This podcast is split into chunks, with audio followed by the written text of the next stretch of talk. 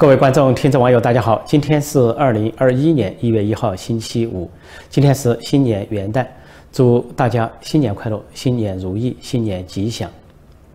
在北京，中共总书记发表了新年贺词。由中共的中央电视台新闻联播的节目显示，这是一个事先的录像。呃，习近平在这个录像中讲话显得非常的费力、有气无力。他是看着前方的呃读稿机或者是某种幻灯片，在一字一句的读稿，读得非常缓慢，几乎是看一句读一句，然后再看一句读一句。啊，看得出他的神情在不断辨认前方的字，然后再读。呃，假装做出一副轻松的表情，但是他的双手呢一直放在桌子上一动不动，那个动作几乎就是一个僵化，啊，既不生动也不鲜活，而他的讲话呢完全没有激情，甚至完全没有感情，讲话一点起伏都没有。这个整个一字一句的缓慢的在那里读稿，读起来根本不像是新年贺词，倒是像某种悼词，追悼会的悼词，追悼死人的悼词。整个讲稿都是充满了一些四字诀，要么是成语，要么是四个字的组合，显然就是出自呃王沪宁或者是中宣部这些人的手笔，只不过是把稿子精心的润饰啊雕琢之后交到习近平手上，而且呢设置了读稿机或者是幻灯片，让习近平照着读，但就这么照着读，一字一句的照着读，极其缓慢的照着读，习近平读得非常的吃力，有气无力。那么这个有气无力，恐怕就印证了最近的传言，因为传言说习近平的身体出了问题，健康出了问题，呃，除了腿脚不灵便之外，现在大脑又有了问题，啊，面临手术，可能要做脑手术，脑瘤切除手术，这就有点像三国时代的曹操啊，曹操在晚年六十多岁的时候啊，就得了说头痛，头痛如裂啊，是痛风或者是偏头痛，比那个还要严重。那么当时遇到了名医华佗，啊，华佗给他建议呢，说是要切开脑袋进行某种手术，但是那个那个时代的人呢都不理解有什么手术啊，有什么什么立斧砍头这些说法。那曹操疑心本来就很重，马上就怀疑华佗要对他这个害命，要谋害他，所以就把华佗一代名医投入大牢，说华佗呢在牢中死去。但是这个曹操呢也。没有保住命，就在头痛欲裂中死去，当年是六十六岁。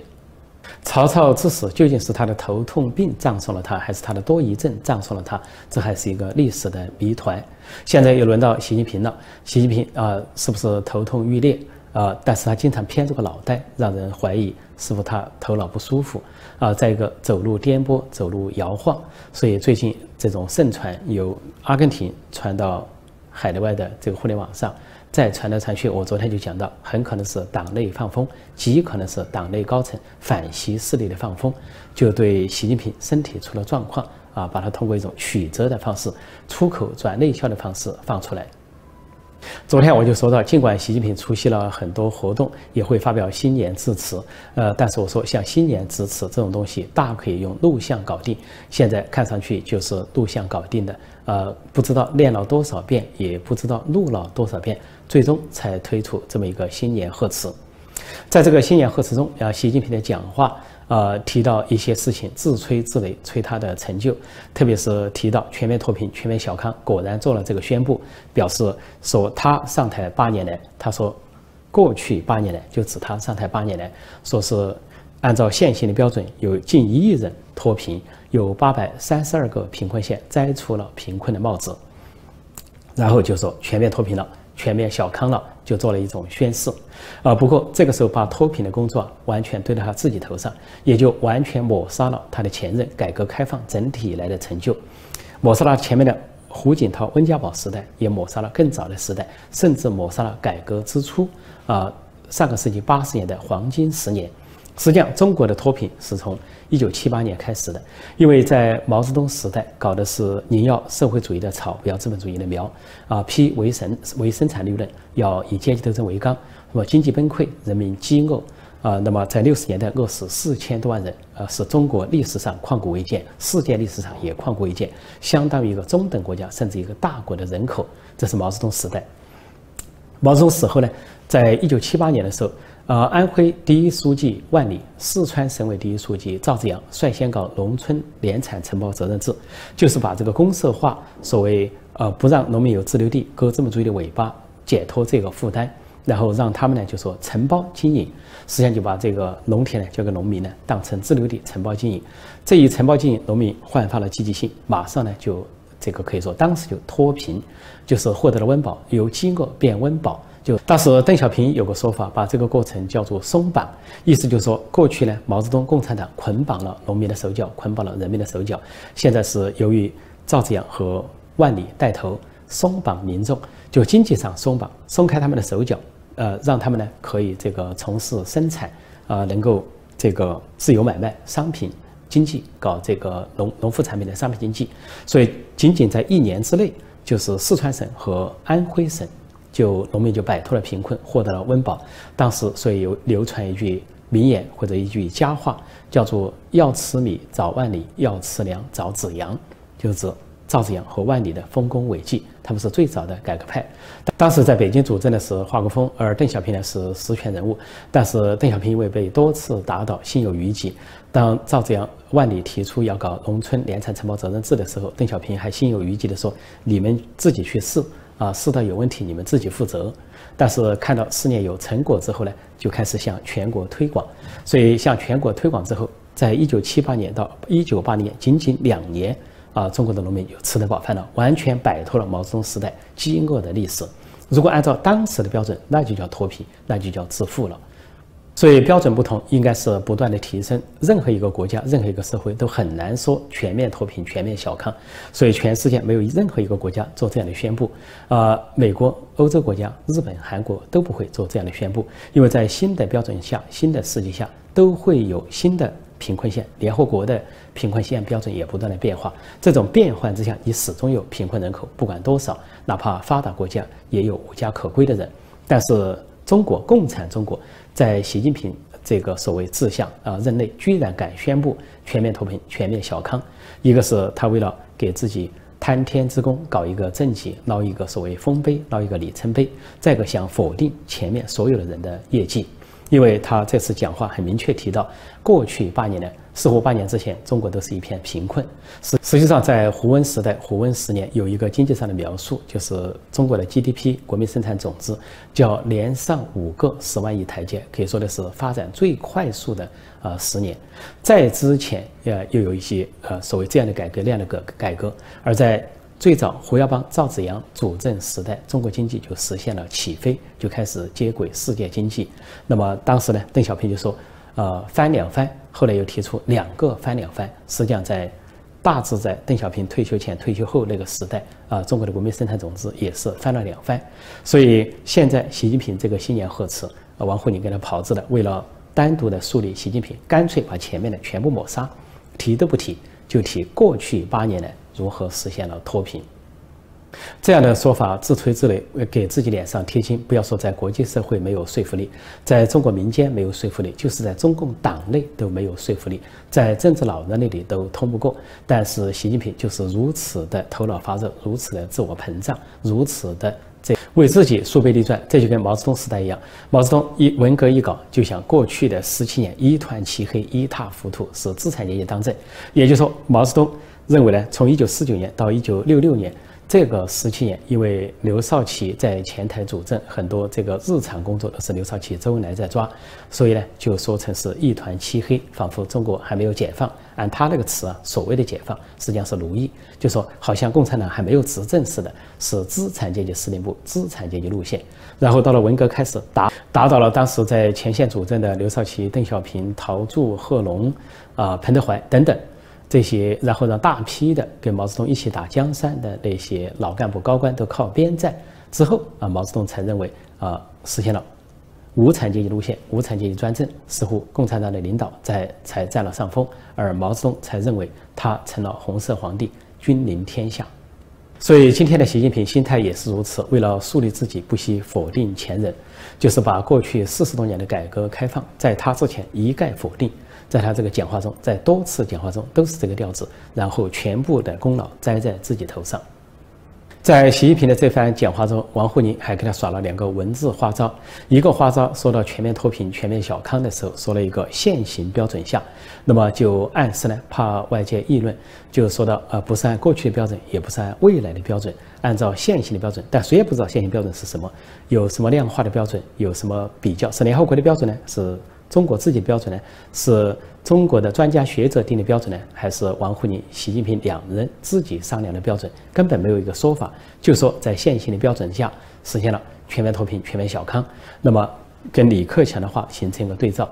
在今年五月份，李克强在人大政协两会结束后，在记者会上公开说，中国还有六亿人月收入处在一千元以下，那那个算不算贫困人口？现在看来，这个。习近平、王沪宁玩了一个文字花招啊，这个文字游戏，那就说按现行标准，那语焉不详，就表示恐怕这个六亿人也算脱贫，也算小康。而在习近平的这篇新年贺词中，王沪宁还给他埋了一个弥天大谎，说中国的粮食生产连续十七年取得丰收，连续十七年取得粮食丰收，但是今年的情况是粮食短缺，粮食不够。而且紧急需要进口，啊，本来中国就现在由于这个所谓大搞基建，高速公路啊、高速铁路，又是什么港口、城市、桥梁，不断的扩大城市的规模，占耕地，强行强行拆迁、暴力拆迁，搞得这个耕耕地就不够，人口又多，粮食越来越依赖进口。那么今年更是如此，啊，前两年的这个非洲猪瘟，因为美国搞贸易战，从俄罗斯引进猪肉，结果爆发了全国性的非洲猪瘟，这个非洲猪瘟就对粮食生产是很大的祸害。那么接下来，今年呢有大瘟疫，有进一步的是粮食减产。今年不仅是中国粮食本来就百分之三十依赖进口，今年更加加强进口。就在前不久还紧急从印度进口大米。尽管呃中共跟印度在边界处于严重的对峙，啊不断的发生冲突，导致大量的死伤、大规模的这个伤亡，但是呢，居然从敌国从印度大量的引进大米、进口大米，逐渐现在粮食危机到了什么程度？所以，尽管中共的中央电视台新闻联播发表了习近平的新年贺词、新年讲话这个录音录像，但并不意味着习近平身体没出问题、健康没问题。因为本来这个传言中所说的动手术，就说是一种安排或者说将要安排的手术。至于这样的手术或者这样的安排存不存在，或者是何时进行，这对中国来说是最高机密。不过要补充一句话，在昨天的报道中提到说，习近平要动手术，然后还成立了所谓呃最高的紧急危机处理小组，啊，说有三个人，一个是丁薛祥中办主任，他的亲信心腹，时刻离不开的人；第二个是军委第一副主席许其亮，表示要。接接掌军权或者代掌军权，再一个居然是习近平的弟弟习远平，这个人在党和政府中没有一官半职，恐怕最多就是一个普通的党员，居然也进了最高危机小组，这就说明了，真是。啊，现在的习近平时代是司马昭时代，就是当时说司马昭之心，路人皆知，就是当时从司马懿开始就想把曹家的天下篡为司马的天下，因此就来了一个子承父业，啊兄终弟及。司马懿过了，是两个儿子司马师、司马昭把政，而司马师过世呢，就让司马昭弟弟司马昭掌大权。啊，而后来就是司马炎，就是司马昭的儿子，也就是司马懿的孙子，果然就正式的篡位，就是废了曹家，立了司马家，废了魏国，立了所谓晋朝。所以今天的习近平面临说要动手术，居然把他的弟弟习远平塞进了最高危机处理小组。如果这个传言真实的话，那叫他就是在效仿当年司马师的作为。司马师很巧，当时也是脑袋出了问题，据说也是脑瘤，然后在。这个弥留之际啊，病重之际，就委托军国重视给他的弟弟司马昭。但是现在是二十一世纪啊，中共虽然是一党专政，毕竟还有一点政党的模型。那么，那么现在如果说习近平在效法司马师，自己的脑袋出了问题，要把自己的弟弟啊习远平拉进来，塞进所谓的危机领导小组，恐怕会引起。中共党内的不满，尤其党内高层的不满，会引起反西势力更大的反弹。如果习近平一旦出事的话，恐怕他的弟弟都不保。因为在中国党内没有正式的一官半职的徐远平，绝对不可能取得当年三国时代司马昭所能取得的地位，所谓担当军国大任、军国重任，这有可能造成另一个呃四人帮的结局，那就是毛泽东当年临死前，他自以为布局得很好，他假装弄了一个老实人华国锋上来代理啊，当所谓第一副主席、国务院总理，以为是一个过渡的领导人，那他真正的安排是接班人是他的夫人江青。要做党主席，而江青之后隔代接班是毛泽东的侄子毛远新，结果没想到华国锋发动宫廷政变，一举逮捕了江青和毛远新，把毛家一锅端。当时把江青的党羽就是四人帮，像张春桥、姚文元、王洪文也一锅端，说这是当年震惊中外的1976年北京中南海怀仁堂的政变。如果习近平现在斗胆敢做这样的安排，把他的弟弟扯进最高危机小组的话，恐怕。之后呢，啊，他这个弟弟习远平和他的家人也会落得个四人帮那样的结局，或者是重蹈覆辙，就是被中共高层的另一场宫廷政变所推翻、所粉碎。在中国，香港特首进京述职是一九九七年以来就形成的惯例，啊，通常都在十二月、十二月中旬，啊，最初呢是由香港第一任特首董建华在一九九七年十二月中旬的时候啊进京述职。那么后来就逐渐形成惯例，而且呢，逐渐固定在十二月份。一般来说，这个香港特首进京述职主要是停留三到四天，啊，会见总书记，会见国务院总理，然后报告香港的情况，显示一国两制的一个格局。那么后来，呃，澳门特首从一九九九年开始也循此例，也都是在十二月进京述职。但是今年突然生变，香港特首林郑月娥。呃，多次说要赴京述职了，但是都说被推迟。啊，后来一呃再说要进京了，后来又被推迟。那么最后呢，甚至于取消，因为这个香港特首或者澳门特首进京述职都会委托一个署理特首，比如说他进京三到四天，通常委托政务司司长署理，也就是代理特首职务。那么今年这个也没有发生，于是呢，在北京和香港两地就议论纷纷，都在解释这是什么原因。啊，一个说法说今年啊，北京很忙，说是在中国高层、中南海，包括总书记习近平、总理李克强方面呢很忙，说是会议一个接一个，一会儿是啊这个政治局民主生活会，一会儿是农村工作会议，一会儿是经济工作会议，啊一会儿又是什么军事思想政治工作会议等等，说很忙，忙不过来。那这是一个理由，但是这个理由并不成立，因为呢，过去的十二月都很忙，中国到年底都很多会，都是什么经济工作会议啊、农村工作会议啊、啊等等，还有什么政治局会议啊，并不是忙，是一个理由。而且像习近平、李克强这样的人，不管在开会还是不开会，他并不是可以要保持全程都在会场，他完全可以中途抽个时间出来会见这个香港或者澳门特首。所以用忙来说明这个不上京素质呢，不是一个理由。第二个理由说是北京中南海，习近平抛弃林郑月娥了，或者抛弃澳门特首贺一诚了。呃，其实这个说法也不成立。呃，因为林郑月娥也好，贺一诚也好，他们坚持极左路线啊，跟中南海、跟习近平相配合，在镇压香港民众的大抗争方面，可以说效尽了全马之力。啊，在这个时候说习近平不信任。呃，林郑月娥或者放出风要抛弃他，要撤掉他，呃，另找人取而代之，应该说不存在这种可能性。其实真正的可能性，那就是啊，中共要改变过去的制度了。既然呃现在已经踏平了香港，砸烂了香港，砸烂了一国两制，砸烂了东方之珠啊，党领导香港，港版国安法这个恶法已经。铺在香港，国家恐怖主义已经降临香港，因此呢，就要改变呃跟香港之间的所谓制度安排。按照王沪宁的发明，王沪宁在习近平这个阶段发明的“改革”一词，就是倒过来说这个语言包装师，他把是他声称的改革实际上是反改革，他声称的改革实际上是文革，也就是倒退，就是倒行逆施。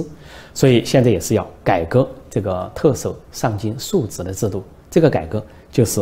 要矮化香港的地位，矮化特首的地位，不再承认香港和澳门有什么特殊地位，就跟内地的一个省一个市一样，都是一个内地化的一个趋势，就是内地化的一个待遇。既然内地的省委书记、省长或者是市委书记、市长没有上京述职这个特例，那同样现在恐怕要取消所谓特首香港、澳门特首进京述职这个特例，也就是把香港、澳门彻底的内地化。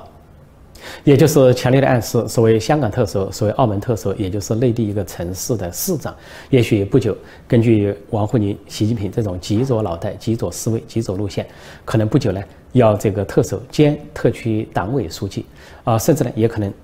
另外派一个党委书记，比如给香港特区派一个党委书记，给澳门特区派一个党委书记，然后在特首之上，所以一把手是党委书记，二把手才是特区行政首脑、特首。这就跟在西藏、新疆、内蒙古一样，表面上叫民族自治区，但是自治区党委书记都是汉人，都是中央派去的，呃，这个党委书记。然后呢，第二把手才是当地人，才是西藏人、维吾尔人或者内蒙古人。所以在香港，可能不久也会寻此例，把香港西藏化、新疆化、内蒙古化。所以，习近平拒见林郑月娥最大的可能性还是出自王沪宁“改革等于反改革”这种思维、这种设计。那么，当然也排不排除另外一种可能性。啊，另外一种可能性比较小的，就是习近平的健康状况、身体状况，说他健康不佳，身体出了状况，除了腿肌、脚肌复发，啊，走路不稳，啊，表情愁眉苦脸，啊，更重要的是说脑袋出了问题，啊，肾传他要动手术，动大手术，动脑手术、脑瘤手术。说在这样的情况下，也取消所有的这些会见或者接见，因为这些特首上京述职，恐怕带来不便，甚至有可能泄露党国机密，所以干脆就来个习近平拒见特首，拒见林郑月娥，拒见贺一诚，让这两人各守边关，望京兴叹，倍感冷落。新年伊始，在中国出现了最强的新年问候语，叫做“让领导干部先打”。这是上海良心医师张文宏的名言。前不久讲的话，关于新冠啊疫苗接种，说他说让领导干部先打，这跟他年初的一句名言形成了对照呼应。今年初大瘟疫这个肆虐，不仅在武汉，在上海，在全国各地都风风声紧张，风声鹤唳。那么张文宏所在的上海复旦大学附属医院华山医院，他是领导之一，那么他就提出说，下一步要让科室里的这个共产党员换成一线，说前线的医生护士已经很累了，现在要把共产党员换上去。他说，共产党员在宣誓的时候就说要冲在第一线，为人民服务，为共产主义奉献这个一生。那么现在时候到了，你们奉献的时候到了，所以他叫共产党员上。到了年底，呃，疫苗来了，要打疫苗了，呃，老百姓都很害怕。这个时候，张文宏的名言又出来了，让领导干部先打。结果，在中国现在疫苗是什么情况呢？啊，自从美国、英国相继公布了疫苗，并且美国和欧洲都相继开始接种之后，呃，中共方面的一些机构，所谓国务院联防机构也在公布说，中国的疫苗有国药公司或者科兴公司生产的疫苗已经开始问世，要接种了。说是在中国有五条技术路线，一共十四个疫苗进入了临床实验，说进入第三期，说有效率高达百分之七十九点三四。那么本来这个鼓励民众打疫苗，开始说是要收费，收四百到八千人民币不等，根据地区不同。呃，但是呢，没人敢接种，老百姓纷纷后退。而在一些国家机关或者事业单位去动员的时候，也没人报名。现在说当局宣布呢。说要全面的免费接种，就免费打疫苗。但尽管如此，中国人还是不敢接种。中国老百姓议论纷纷，议论两点：一个说啊，因为中国当局宣布说中国的国产疫苗呢有效率高达百分之七十九点三四，人们就议论说美国的疫苗，呃，辉瑞疫苗呢是有效率高达百分之九十点五，而另一种疫苗莫德纳疫苗啊有效率高达百分之九十四点五，说中国的国产疫苗低于美国的标准，不敢打。而且更重要的是，中国民众不相信中国国产疫苗，说国产疫苗是真的还是假的？啊，有多少质量保障？因为在这个历史上，在中共当政的这个历史上，假疫苗祸害民众，包括给儿童打的疫苗，或者是白白破啊破伤风疫苗等等，都是假货，或者是无效，甚至有副作用，甚至反作用。给很多儿童造成危害，造成伤残，也给很多家庭带来不幸。所以中国老百姓普遍的不相信国产疫苗，所以呃，中国是最先爆发这个新型冠状病毒武汉肺炎，但是呢，却研究疫苗却是滞后于呃美国和英国等国家。现在说疫苗出来了，可以投放使用了，但是有些中国老百姓认为呢是政治竞争，是为了跟英美国家去竞争，是一种医学上的大跃进，所以对中国的这个国产疫苗更加不信任。于是现在老百姓一说到接种疫苗，就纷纷说等等看，先看看。还有更多的说法就是让领导干部先打，都响应上海医生啊良心医生张文亮的说法，让领导干部先打。所以现在这句话“让领导干部先打”成了2021年中国新年最强的问候语。今天是新年元旦，跟大家讲一个段子：一名五毛党见到县委书记，县委书记亲切地问他：“您打国产疫苗了吗？”五毛党回答：“不敢。”让领导干部先打，您是领导。县委书记脸色一沉。隔天，县委书记见到省委书记，省委书记亲切地问他。您打国产疫苗了吗？县委书记回答：“不敢让领导干部先打，您是领导。”省委书记脸色一沉。隔天，省委书记见到习近平总书记，习近平总书记亲切地问他：“您打国产疫苗了吗？”省委书记回答：“不敢让领导干部先打，您是领导。”习近平脸色一沉。省委书记看习近平脸色不好，赶紧搓着手说：“啊，习总书记。”呃，四个意识，两个维护，我是懂得的。啊，政治意识、大局意识、核心意识、看齐意识，啊，维护党中央领导权威，维护习近平总书记的核心地位。这这时候，跟在习近平身边的中办主任丁薛祥很不耐烦地打断省委书记的话，说：“别说了，别说了。”然后他反问省委书记：“您怎么知道习总书记没有先打国产疫苗？”省委书记说：“哦，真的，习总书记打了，他先打了。”丁薛祥一本正经地告诉省委书记：“这是党的机密，不能告诉你。”省委书记心领神会。隔天，他见到县委书记，就反问他说：“你怎么知道我没有先打国产疫苗？”县委书记说：“哦，真的，真的，您打了。”省委书记一本正经地告诉他：“这是党的机密，我不能告诉你。”县委书记心领神会。隔天，他见到五毛党，就反问：“你怎么知道我没有先打国产疫苗？”五毛党说：“。”您打了，您打了，领导，您您您打了。县委书记一本正经地告诉他：“这是党的机密，我不能告诉你。”然后又接着追问五毛党：“你究竟打了国产疫苗没有？”五毛党一个立正说：“报告领导，我虽然还只是一名五毛党，但我也懂得忠于党的事业，保守党的秘密。我有没有打国产疫苗，这是党的机密，我不能说。”好，今天我就暂时讲到这里。晚上继续直播，美国东岸时间晚上八点，中港台时间早上九点，就美国大选后续情况最新发展与广大观众、听众、网友在线互动、在线问答。再次祝大家新年快乐，新年如意，新年吉祥！谢谢大家收看收听，再见。